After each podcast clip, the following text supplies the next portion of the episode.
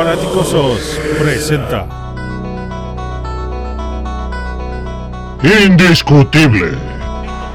number 72 into this formation. Trubisky's going to keep it himself and take it into the end zone. Matos y Paul te traen el lado brillante de los monstruos del Midway. Acompáñanos a este viaje en las entrañas de los Chicago Bears. Muy buenas noches, queridos fanáticosos. Bienvenidos a este episodio número 12 de Indiscutible. El episodio Allen Robinson, nuestro mejor jugador ofensivo. Mi partner Matos, ¿cómo estás? Hola Paul, muy buenas noches a todos. Pues como siempre, encantado, feliz de estar compartiendo con ustedes la pasión, el amor por nuestro gran equipo, los Osos de Chicago. Así es, Indiscutible, el programa no objetivo de los Chicago Bears.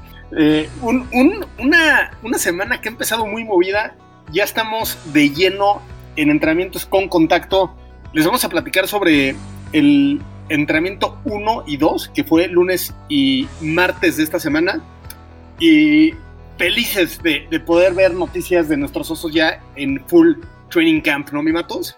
Exacto, Paul, ya, ya se puede respirar el inicio de temporada. De hecho, de no haber existido esta pandemia, ya hubiéramos tenido el primer juego de pretemporada contra Cleveland. Entonces ya se puede palpar, se acabó la espera. De hecho, aprovecho para avisar a los fanticosos que vamos a poner nuestra serie Leyendas en Hiatus, porque ya hay mucho que platicar, ya hay mucho que comentar.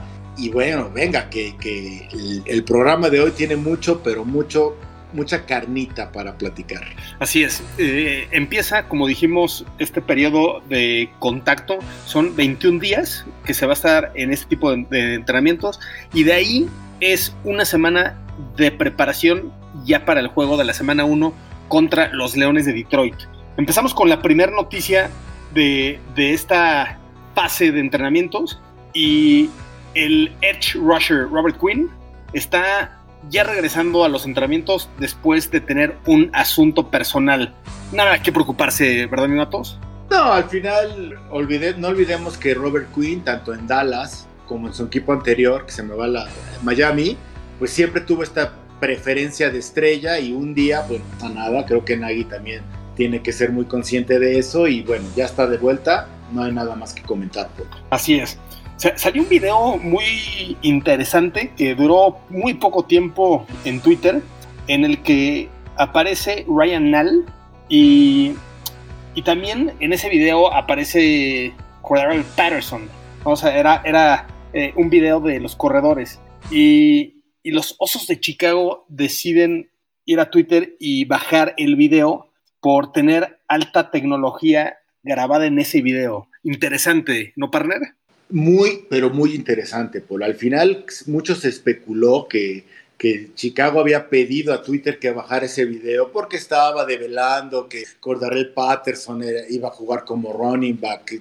Eso, perdóname, yo no creo que tenga lógica. Lo que se estuvo barajeando, y esta es una información que no ha sido confirmada por Chicago, es que bajaron este video porque los jugadores estaban entrenando en una estructura que tenía una patente pendiente. ¿Esto qué nos quiere, qué quiere decir, Paul? Que Chicago está invirtiendo en ciencia del deporte. Yo me quedé fascinado cuando leí esta, esta noticia, que obviamente, y lo repito, no está confirmada por el equipo, pero si tienes que bajar, bajan el video para que no se vea esta estructura y no les ganen la parte de la patente, quiere decir que Ryan Pace, porque seguramente fue Ryan Pace, yo no me imagino ni a Vicky ni a, ni a, este, ni a los McCaskey, y menos a Ted Phillips metiéndole lana a esto. Ryan Pace le está metiendo la lana también a la tecnología del deporte, que aunado todo lo que hemos platicado en indiscutible de, de, de todo lo que ha hecho, le pone otra cerecita más a su pastel, porque wow, pocos equipos, en mi entender, generan una inversión en ingeniería del deporte y qué padre saber que Chicago es uno de ellos. Así es, totalmente de acuerdo, mi, mi querido Matos. Se, se ve como en la época Ryan Pace, que no empezó con el pie derecho, de hecho, eh, los primeros dos años prácticamente se lideró la liga en, en tener a tantos jugadores en, en el reserve y ahora logran darle la vuelta a este problema primero por, con staff médico y, y también con, con tecnología y entrenamiento que permite que los jugadores tengan un mejor rendimiento. Entonces, totalmente de acuerdo. Creo que eh, es, esta fase de los Chicago Bears con Ryan Pace ha, ha, hecho que el equipo se desarrolle muy bien en ese sentido y qué bueno ver este tipo de, de noticias y de videos, ¿no? Llegamos a la siguiente noticia y se, se, dice que Chuck Pagano está muy contento con el performance de Bush y se dice que hasta le puede ganar la posición de titular a Gibson. ¿Tú, qué nos dices de eso? Digo, no, no hemos podido ver eh, video de entrenamiento como en otros años, pero ¿tú, ¿tú, crees que esto sea cierto? En el peor escenario tienes un tercer gran safety, ¿no? ¿Qué opinas? Pues mira, han dicho, han dicho que, que, que, estos dos días de entrenamiento Bush ha sido de los jugadores que más ha lucido. Pues. Entonces, no me extrañaría, me parece perfecto. ¿eh? Yo creo honestamente que no le va a alcanzar para banquear a Gibson, recordando que Gibson es uno de los, a nivel porcentaje, Gibson es uno de los mejores safeties de la liga, ¿no? Pero qué bueno, qué bueno. Y si, y si, perdón, y si de manera legal, si de manera orgánica le roba la chamba a Gibson, bienvenido, porque al final ese es el punto de tener competencia, es el punto de tener estos entrenamientos y qué bueno que dé de, el estirón Bush, porque honestamente se estaba tardando un poquito. Sí, es, ya terminó su contrato de novato y ahorita está en su segundo contrato que no fue lo que él hubiera esperado, no fue de, por el mínimo. Entonces, eh, pues esperemos que le vaya bien este producto de Miami. Y, efectivamente, como dices, para eso justamente es la competencia, para sacarlo mejor y, veremos qué pasa ahí. Pero repetimos, en el peor de los escenarios tienes un gran tercer safety ahí a la espera, ¿no? Eh, más noticias. Cordero Patterson como corredor. Yo creo que hace mucho sentido esta, esta movida. Ha demostrado tener una muy buena explosividad con el balón en las manos y no se ha caracterizado por ser un buen receptor y, menos eh, receptor y, y, corredor después de haber hecho la recepción. Entonces, creo que es una buena movida. Eh, en su carrera tiene arriba de 7 yardas por medio por acarreo, pocos acarreos, pero bien, ¿no? ¿Tú, ¿Tú, estás de acuerdo con esta movida? Pues es lógica y explica el por qué en toda la pretemporada no contratamos, ya ves que nos cansamos de decirlo, viene un, un, corredor, viene un corredor nuevo, viene un corredor y no llegó y ahora lo entiende este movimiento de Nike. A mí en lo particular me preocupa mucho porque, porque Patterson tiene el centro de gravedad muy alto. A lo mejor, digo, no soy médico ni especialista del deporte, a lo mejor eso complica un poquito el que caiga pues, en el primer contacto en demasiadas ocasiones, pero lo ha hecho bien cuando se le ha requerido. Esperemos que aguante la carga de trabajo, que tampoco espero que sea mucha, y con su velocidad, entre más a un jugador como Pater, entre más le puedas dar el balón. Estoy de acuerdo contigo y hablamos de estos corredores tipo gadget, él es definitivamente uno de ellos. Nuestro, nuestro running back, nuestro corredor número uno va a ser Montgomery, ¿no? Y, y el 2 y 3 va a estar definido entre Cohen y Patterson. Estoy totalmente de acuerdo contigo que la carga no debe de ser mucha y por ende tal vez no haya tanto problema en que no corra con ese centro de gravedad tan bajo como lo hace Montgomery, que lo hace muy bien, ¿no? Eh, siguiente noticia, el cornerback Artie Burns, primera selección de los Steelers hace cinco años, empieza con los titulares, se, se veía que, que, podía tener potencial en este año y sin embargo se rompen los ligamentos. Es, esa es, es la noticia de este segundo día de entrenamientos, ¿no, mi matos? Sí, ¿eh? y fue sorpres sorpresivo un poquito, Paul, desde ayer lunes, porque hoy, está, hoy es martes, Ayer lunes fue como que una noticia interesante porque yo creo que ninguno de nosotros lo tenía como, como parte del equipo titular, ¿sabes? Pensábamos más en Tolliver, pensábamos más en el novato Jalen Johnson. Artie Burns como que había navegado abajo del radar, es una sorpresa que nos dan el se que está en el equipo titular y una tristeza infinita el día de hoy que comunican que se rompe el ligamento y que queda fuera. Entonces es muy triste porque aparte es un jugador que firmó por un año, era una segunda oportunidad. Yo creía que el, cambio de aires le iba a funcionar, le podía beneficiar y en una de esas pues nunca lo vamos a ver con el uniforme de los osos. Así es. Yo, yo creo que son de esas lesiones que que, suceden y que le dan otro año más, ¿no? Porque siempre necesitas profundidad en cornerback y, yo creo que esta va a ser más una decisión de Artie Burns, porque seguramente firmaría otro contrato de, del mínimo, que fue lo que firmó. Entonces, yo creo que él va a decidir regresar porque seguramente le gustó la cultura, seguramente le gustó eh, jugar con esta defensa y seguramente se va a quedar con esa espinita. Entonces veremos qué pasa. Eh, otra noticia, Shake McManus está lastimado del hombro. Veremos qué tan serio se pone esto y si empieza a entrenar en, los siguientes días o si realmente es algo de qué preocuparse. Por otro lado, vamos a platicarles de la posición de Garnaris de, de no tackle. Eh, primero, a Kim Hicks soporta 100% a Eddie Goldman y, lo que hemos dicho aquí, ¿no? Es, e, este tema es una decisión totalmente personal eh, hay, hay personas que toman más riesgos, otras que menos. En este caso, Eddie Goldman decidió no jugar y a Kim Hicks, como buen líder que es, dice, yo lo soporto, lo entiendo y, lo mejor para él. Por otro lado, en esta posición, Bilal Nichols toma la oportunidad que se abre con, con esta salida de Eddie Goldman por este opt-out de COVID y, y ya públicamente y abiertamente dice, yo quiero esta posición. Eh, excelente escuchar a, un jugador como Bilal Nichols pedir esta oportunidad, ¿no? Claro, sobre todo porque nos guiamos con el depth chart del año pasado, pues Bilal Nichols era titular en su posición, ¿no? Entonces, que él a principios del campo de entrenamiento haga esta labor de sacrificio y diga, antes de que se publique ningún depth chart, antes de que nadie diga nada, yo quiero suplirlo, yo puedo suplirlo, Goldman es una bestia, pero yo puedo hacerlo bien, te habla de actitud y te habla de compromiso.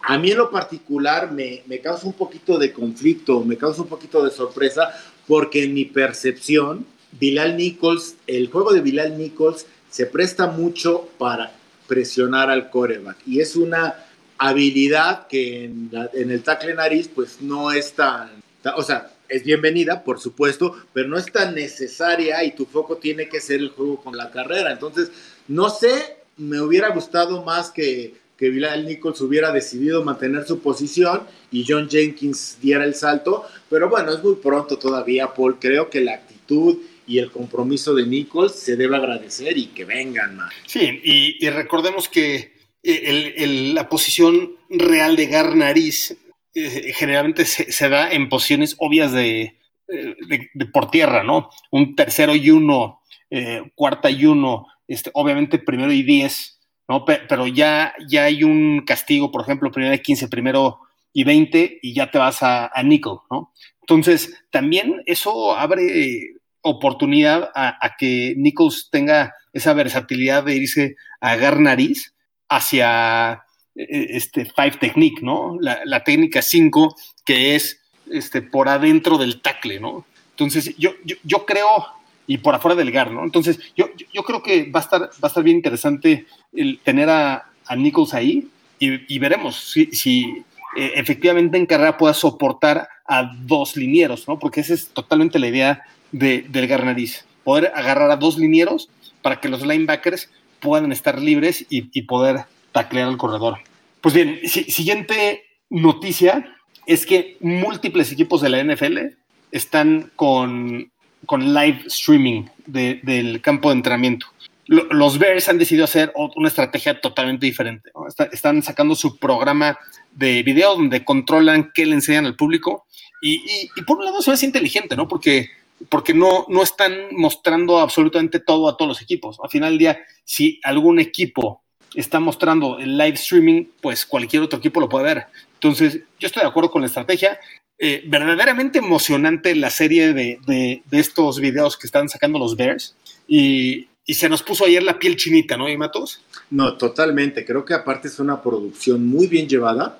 No es una producción de tres pesos. No tienen a un, a, un tipo con la, GoCam, con la GoPro y, editándolo al, al chilazo, por decirlo de una palabra. Está muy bien llevado y creo, más allá de la parte de la ventaja que, no vas a darle a los rivales, por la situación que estamos viviendo de la pandemia, situación tan famosa del COVID, creo que mercadológicamente a nivel comunicación es una excelente estrategia. ¿no? Al final, que llegue en esto, que, que, tú generes un interés con algo bien hecho, una estrategia de contenidos, que vayas viendo y sustituyas de alguna manera el live streaming o las, la presencia de los, de los reporteros en el training camp, te da muchísimo, pero muchísimo que decir y que manejar en redes sociales sin dejar que el fanático se quede con las ganas. Evidentemente somos fanáticos de los osos y siempre vamos a tener un pero. Por ahí en Twitter hubo bastantes personas que estuvieron en desacuerdo que no hubiera streaming, pero creo que lo que nos están entregando es mejor. Es mucho mejor para seguir al equipo de cerca y aparte, repito, y esto no lo, lo digo más que como fanático, lo digo como profesional de la comunicación, ¿no? Creo que es una estrategia de comunicaciones y de redes sociales de vanguardia que puede hacer diferencias. Y nuevamente, segundo puntito en este programa, otra palomita para Ryan Pace que sigue marcando diferencias en esta manera de manejar al equipo, rompiendo un poquito nuestra tradición, pero respetándola al mismo tiempo. No sé si me doy a entender por. Yo estoy totalmente de acuerdo contigo. ¿no? Al final del día, claro que nos gustaría a nosotros ver el live streaming, pero eso significa que también lo van a ver los coaches de los Leones de Detroit, de los Vikingos de Minnesota, de los Packers y de todos nuestros rivales. Entonces, me, me, parece muy inteligente que ellos no lo hagan. Definitivamente, eso es algo que va a utilizar nuestro equipo de coacheo en contra de los equipos que sí lo están haciendo. Y, y hay que buscar en la NFL cualquier mínima ventaja que puedas conseguir. Y en este caso, creo que lo están haciendo de manera inteligente. Obviamente, esto no significa nada hasta que haya X número de Ws y y el menor número posible de Ns, ¿no? Entonces, veremos qué sucede. Sí, evidentemente, Poli, si me permites, me voy a extender un poquito aquí, porque es una idea que traigo en la mente desde la mañana y sí me gustaría compartírtela a ti y a nosotros. Creo, creo, creo que tenemos muy claro, y si no lo tienen claro, no han estado escuchando, la tónica de lo que es indiscutible, ¿no? En nuestro mismo este, en nuestro mismo spot de arranque, nuestra misma abertura lo decimos, hablamos del lado brillante de los y al decir lado brillante únicamente nos referimos a nuestro compromiso de ver el vaso medio lleno, de ser como que muy positivos, de que, de que estemos como que tratando siempre de construir antes de destruir.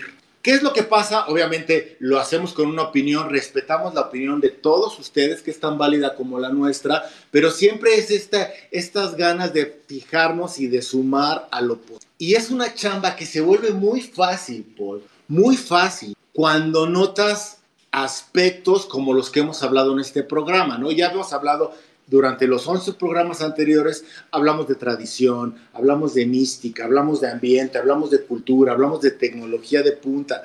Y hoy hablar primero de ciencia del deporte, que ahí está Ryan Pace, y luego de una estrategia de comunicación bastante efectiva, te dice entonces que cuando Ryan Pace habla de éxito sostenido, lo hace con más que palabras, sino con hechos. Evidentemente, y eso no se lo vamos a discutir a nadie, evidentemente toda esta chamba se tiene que traducir en victorias. Eso, si no, es inútil, pero es pretemporada. Creo que podemos, podemos celebrar todos estos aspectos, todas estas situaciones y esperar una muy buena temporada. Una vez que se dé o que no se dé, lo hablaremos, pero por el momento razones sobran para estar emocionados y yo te lo digo a ti, Paul, y a los que nos escuchan, y lo digo con el, con el pecho inflamado. Qué chingón, y perdón por la palabra, qué chingón ser aficionado de los osos en esta época, porque las cosas se están haciendo y se están haciendo bien. Éxito sostenido, ¿no? Yo, yo me, me, quedo 100% con eso. Eh, yo sí creo que estamos en, con la flecha apuntando hacia arriba, y, y qué bueno que lo aclaras, porque efectivamente eso es lo que buscamos aquí, buscar contenido que, que sea optimista y que sea eh, emocionante para nuestros escuchas. Eh, vemos siguientes noticias. Los Bears están trabajando con corebacks. Ha, salido en las noticias que, que, han traído a Hallas Hall a varios corebacks. Lo último es a Kevin Hogan y a Kyle Slaughter. Y Kyle Slaughter ha sido la estrella de, de training camps y en varios equipos. También trajeron al corredor CJ Prosize y al receptor Rodney Adams. Eh, por, por, por, donde vienen los jugadores, se ve que quieren tener más información de, de jugadores de sus rivales, ¿no? También sabiendo que, por ejemplo, los Lions agarraron jugadores de, de todos los rivales de división. Entonces, eso va a estar interesante.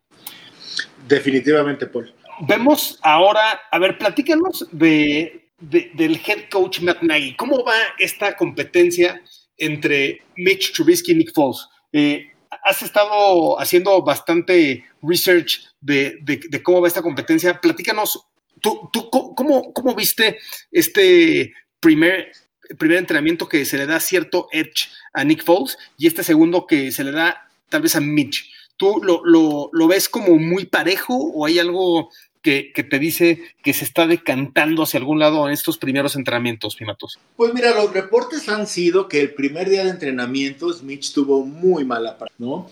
Y que Nick Foles, la verdad es que se vio en control, con un sistema, se habló mucho de que, de que no se siente que Nick Foles esté aprendiendo un sistema, se, se, ve dueño de él, que es lógico y es una de las razones por las cuales fue contratado, ¿no? Un sistema que ya conoce. También creo que nadie ha sido como que muy prudente y no quiere ni darle la ventaja a, a, uno sobre otro, ni adelantar nada. Hoy por ahí, el día de hoy hizo unas declaraciones donde decía que era muy pronto para decir que Mitch Trubisky era un jugador totalmente nuevo.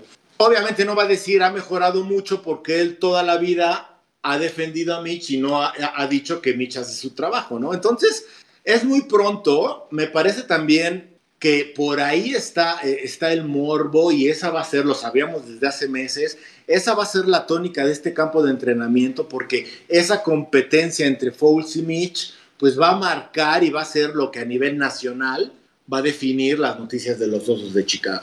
Entonces, Creo que es muy pronto para, para, sacar conclusiones. También creo que lo que diga o deje de decir Nagy se tiene que tomar con pincitas, pues porque también Nagy está manejando este interés que tiene la prensa a nivel nacional.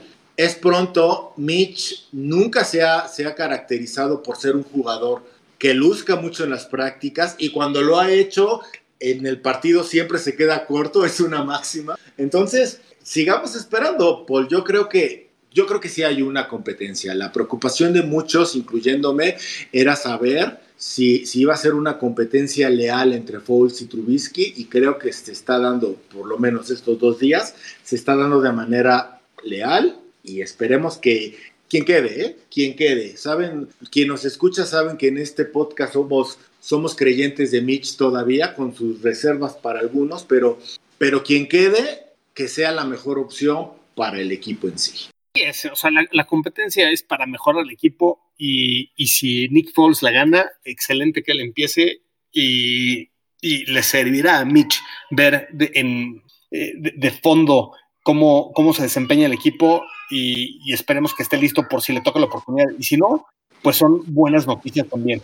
Eh, yo, yo en lo personal creo que esta competencia, igual que tú, está, va a estar muy microadministrada donde De Filippo ya dijo que va a analizar absolutamente todo, ¿no? No, no solamente si el traje fue completo, ¿no?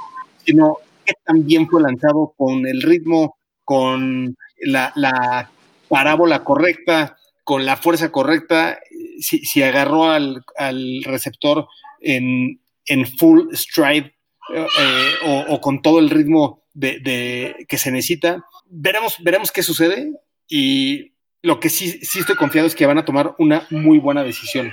Ahora, ahora se viene una noticia bien interesante para esta búsqueda de e e egalidad, de asegurar que la, los ejecutivos de color también tengan oportunidades en la NFL y por primera vez se anuncia a, a una persona de color, Jason Wright, como presidente de algún equipo de NFL, en este caso de los Washington Football Team. Este, ¿qué, nos dice esta noticia que, seguramente fue, fue, agradable para mucha gente, ¿no, Mimato? No, mira, al final, leyendo el background de esta persona, definitivamente es una, es una persona que tiene todas las credenciales para el puesto. Sí queda totalmente la, la, espinita de saber si fue un movimiento de relaciones públicas del equipo, que sabemos que ha estado en el ojo del huracán las últimas semanas, pero de cómo, cómo se haya dado es bien interesante y bien importante que este tipo de barreras se empiezan a romper en los deportes, sobre todo en la Unión Americana, ¿sabes? Este tipo de barreras se tienen que romper para que entonces todo este movimiento social, Black Lives Matter, tome más sentido y empiece a dar resultados. Felicidades a Washington porque más allá de las razones que pueden haber tenido, fue un excelente movimiento. Y, él fue corredor de la NFL por siete años, Jason Wright, y, después se desempeñó como ejecutivo en, McKinsey, la, firma de consultoría, y llegó hasta partner. Entonces está muy bien preparado, trae buenas credenciales, conoce de la NFL, conoce eh, desde adentro de la NFL. Vamos a ver qué, sucede, vamos a ver la, la trayectoria de Jason Wright. Definitivamente decíamos el mayor de los éxitos, pero que nunca le gane a los Bears, ¿no? nunca, que nunca jamás le gane, por favor. Exacto. Ahora, vienen noticias de, del potencial cuarto Tyren, tercer cuarto Tyren, Jesper Horster, que el año pasado estaba en 225 libras y ahora está en 237. Interesante, ¿no? Que claramente tiene las manos, seguramente sí se le veía que le faltaba cuerpo y estas 12 libras potencialmente le dan lo que necesita para tener más presencia en el centro del campo, ¿no? Claro, de hecho, si tú recuerdas, el año pasado era, eh, fue uno de los estrellas, de nuestras estrellas del training camp, favorito, favorito del buen David, ¿no? Que, que, no se cansaba de, de, alabarlo. Por cierto, saludos al buen David. Y si algo le podíamos criticar en ese momento era que no tenía el cuerpo de ala cerrada. Ya con esto, la situación cambia diametralmente y wow, ¿no? O sea, qué bueno, qué bueno, porque ahora una con los, y si le hacemos caso a los reportes que han salido de dos días, también tomemos reserva, ¿no? Que Kemet, que Jimmy Graham se han visto muy bien y ahora llega este Horsted con esto, creo que una de las posiciones que más sufrimos puede convertirse en fortaleza este año. Sí, o sea, algo que se le critica a Ryan Pace es como hizo que algunas de sus grupos se vuelvan tan débiles en alguna temporada. Pero lo que ha demostrado es que cuando eso sucede, siguiente año son muy fuertes esos grupos, ¿no? Pasó eh, con primero la defensa en sus primeros años y después con la línea ofensiva donde le metió poder, con los receptores, eh, estuvo impresionante, ¿no? Eh, creo que en, en creo que Bellamy fue, fue de los top en algún año y después fue y se trajo a Allen Robinson, se trajo eh, en el draft también a Miller y estuvo muy, muy interesante ese offseason, ¿no? También con The, The Rocket, Taylor Gabriel. Entonces, ya, ha demostrado que lo puede hacer. Esperemos que los Tyrants sean una real fortaleza este año porque eso es la posición de ajustador en esta ofensiva de Nagy y eso le daría mucha dimensión a la ofensiva. Veremos qué pasa.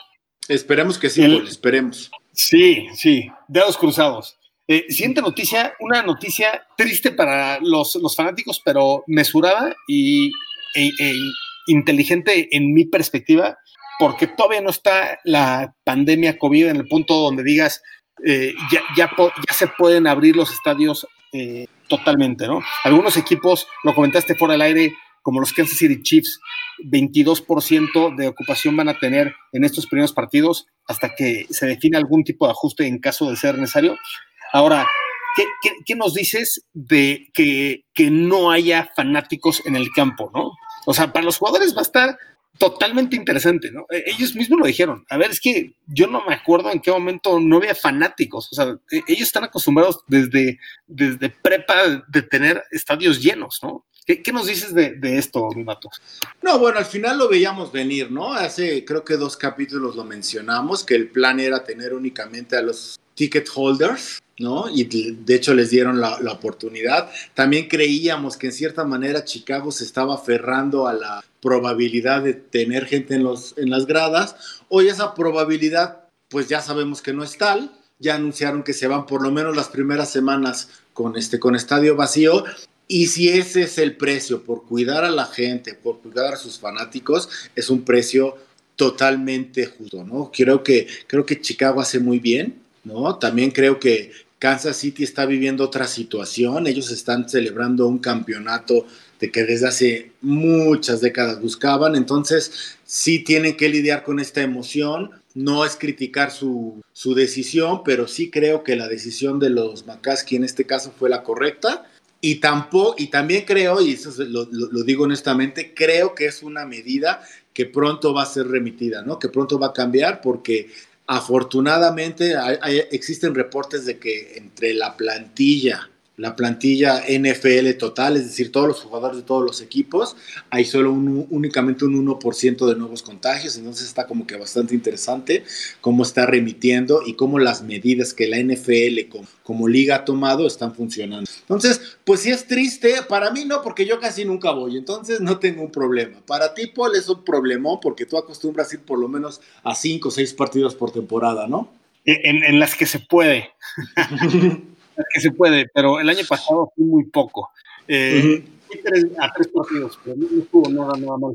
Este, ahí, pues bueno, yo, yo, estoy de acuerdo contigo. A, a, ver, ahorita en el béisbol, en los 30 equipos que hay de béisbol, no hay un solo fanático en, en las gradas. Entonces, yo, yo, también veo muy difícil que esta postura de tener 22% de fanáticos la mantengan, en el caso de los Chiefs o de los equipos que han decidido sí tener fanáticos, porque si, si tienen algún tipo de contagio, pues aquí por lo menos los jugadores están firmando pues todos los disclaimers de, de que están de acuerdo en jugar con esa pandemia y, y los, los, fanáticos seguramente les harán firmar algo, pero, pero van, a, van a tener eh, un, una prensa muy negativa en el caso que haya algún tipo de contagio masivo y haya muertes.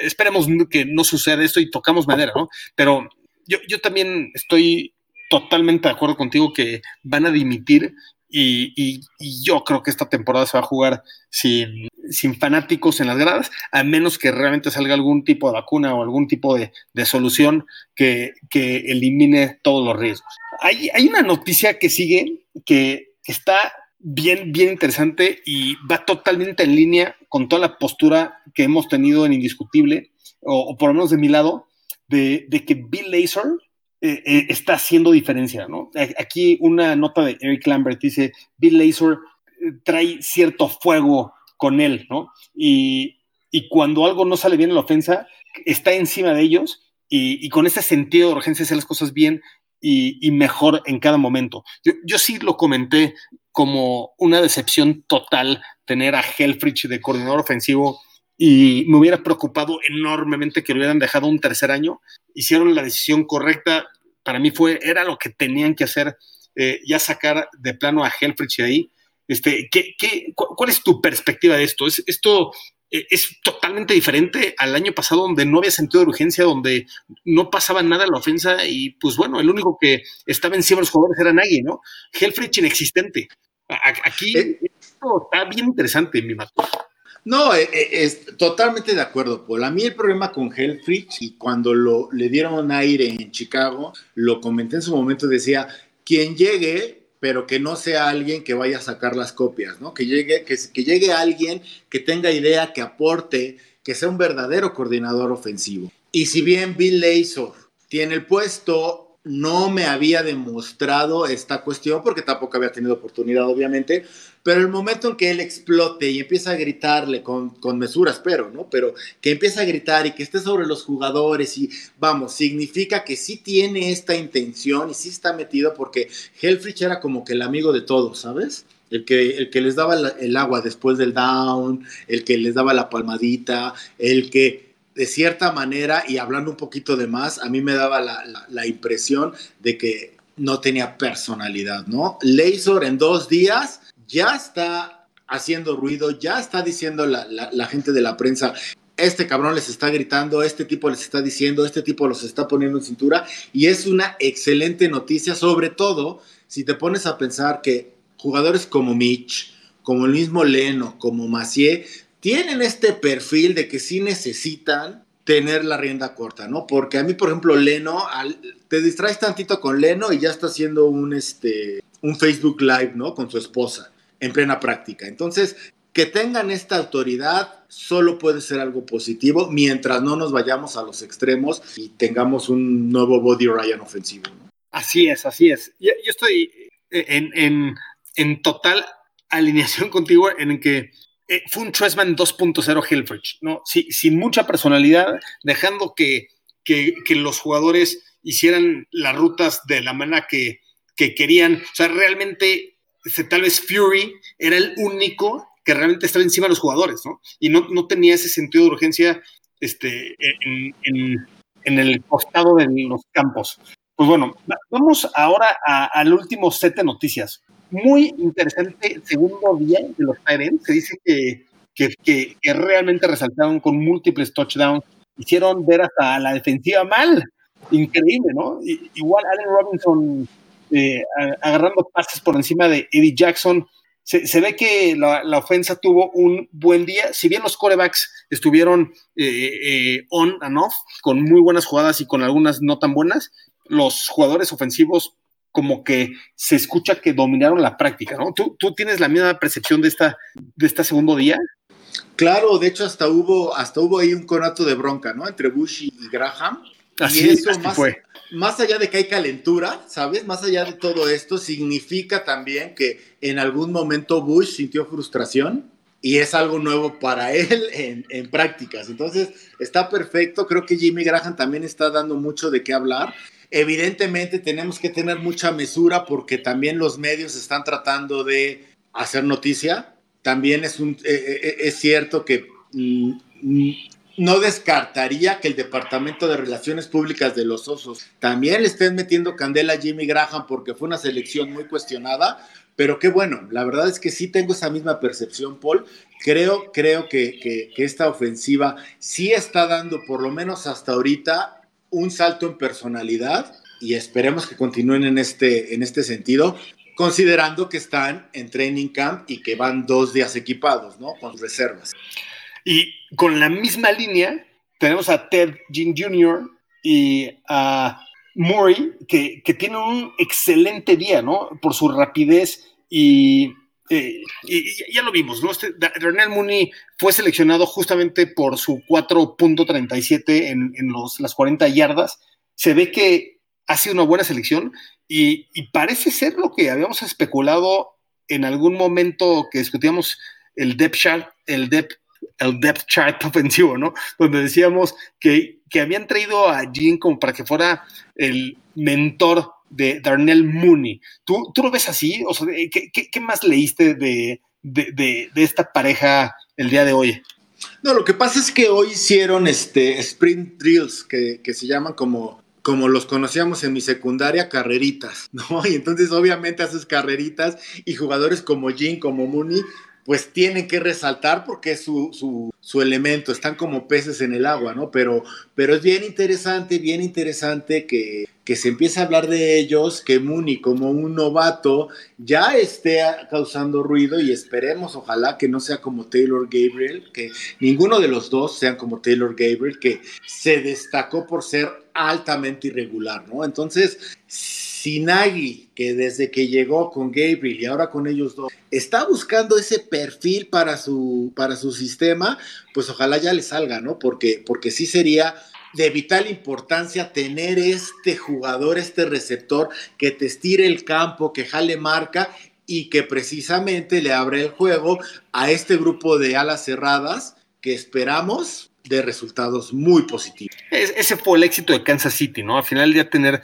tantas armas en el campo que no sabes qué hacer, ¿no? Porque, porque tienes a un muy buen corredor, con un muy buen receptor rápido, con un buen receptor de, posesión, de posesión con un gran Tyren de bloqueo y luego con un Tyren receptor como Kelsey y, tienes es, esa fórmula que, que, realmente funciona. Entonces, este, a, a, final del día, en 2019, en ningún momento se pudieron eh, alinear en el campo cinco jugadores ofensivos de posesión que, realmente hicieran un, una diferencia enorme. Entonces, ahora sí van a tener que escoger su veneno, en mi perspectiva, las defensas, si, si sale lo mejor de, de, este grupo, ¿no? Ya tienes al Allen Robinson, que es mejor receptor de posesión que Watkins, por ejemplo, ¿no? E, En tight end, obviamente no, ahí hay, hay, mucho que mejorar, pero se ve interesante con esta combinación de Graham y Kamet, ¿no? Eh, este, este receptor de velocidad, si es Ginn inicialmente y le abre la puerta a Darnell Mooney, pues excelente, ¿no? y, esperemos ahora que Montgomery déle salto. Entonces, se, ve, interesante cómo está construida la ofensiva. Eh, definitivamente es momento de soñar. Yo no estoy tan negativo como, como muchos que ahorita este, rankearon a la ofensiva en 25 algunos, en 28 otros, en 32 otros. Vamos a ver qué pasa, vamos a ver qué pasa. Mucho depende del coreback, pero definitivamente interesante que este elemento de, rapidez en la ofensa. Las últimas noticias del día. Este, eh, como ya lo comentamos, Artie Burns se lastima, eh, se rompe los ligamentos y ahora tiene la oportunidad Jalen Johnson de, estar listo para solo ganarle a Kevin Tolliver. Al final del día, la pelea iba a ser entre Artie Burns, Kevin Tolliver y, Jalen Johnson. Mi perspectiva es que Jalen Johnson la debe de ganar con, esa selección número 50 global y con talento de primera ronda. Y, de todas maneras, está ahí también Kindle Dildor, eh, está por ahí eh, en el níquel seguramente Duke Shelley, que, es buen, buen jugador de depth. Eh, no sé, tú, tú cómo, ¿Cómo ves esta pérdida para la profundidad de la secundaria? ¿Lo ves como algo que, realmente sea problemático al punto de buscar más jugadores? ¿O con los que están en el roster puedes sustituir esta pérdida de Artie Burns y Matos? Pues yo honestamente, o sea, de, no haber sido ayer noticia Artie Burns, yo no lo tenía en mente, ¿no? Yo no siento tanta tanta pérdida porque en, mi imaginario, en, script, pues él no tenía una figura muy dominante. Yo nunca pensé ni imaginé, para mí fue una gran sorpresa ayer lunes que, se anunció que, que, era titular, ¿no? Que estaba jugando con el cuadro titular. Para mí sigue siendo una cuestión de el cornerback 2 va a ser entre Jalen Johnson y, y, y Tolliver. Y el Edge se lo voy a dar a Tolliver porque lo platicábamos el episodio pasado. Cornerback es una de las posiciones que como novato te cuesta más trabajo entender la velocidad del juego, agarrar con más ritmo. Entonces, sí espero que, que, Jalen Johnson dé resultados rápidos, pero no como titular. Yo, yo espero que esa, esta posición de cornerback 2 es, para, es de Tolliver para perder. Y no creo que sea necesario traer a alguien de, de afuera, ¿no? Por ahí Morris Claiborne está, está, está como agente libre. Me encantaría Morris Claiborne, pero por una cuestión personal, ¿sabes? Pero no es de que es necesario, es necesario, necesario, no lo considero así coincido y, lo que sí creo es que Jalen Johnson debe de, este, debe de ser titular en la semana 2, 3, 4 máximo. Eh, va, a ser un poco más complicado para él aclimatarse al 100% por esta falta de, de entrenamientos que hubo, pero yo creo que va a tener la titularidad muy pronto. Pues bueno, con, esto llegamos al cierre. ¿Algo que se me olvide, Matos, o, o algo más que quieras, con lo que quieras cerrar? No, no, nada más agradecer, agradecerle a todos los escuchados, a todos los toda su participación, todo su apoyo. Estamos ya preparándonos para entrar a lo que es la primera temporada que, como indiscutible vamos a cubrir. Estamos muy emocionados y esperamos seguir contando con su, con su presencia todos los jueves, que es cuando nos escuchan, y a seguir echando ganas. Así es, y una disculpa por tanto ruido en, casa, pero bueno, son, son los rezagos que deja la pandemia. La pandemia.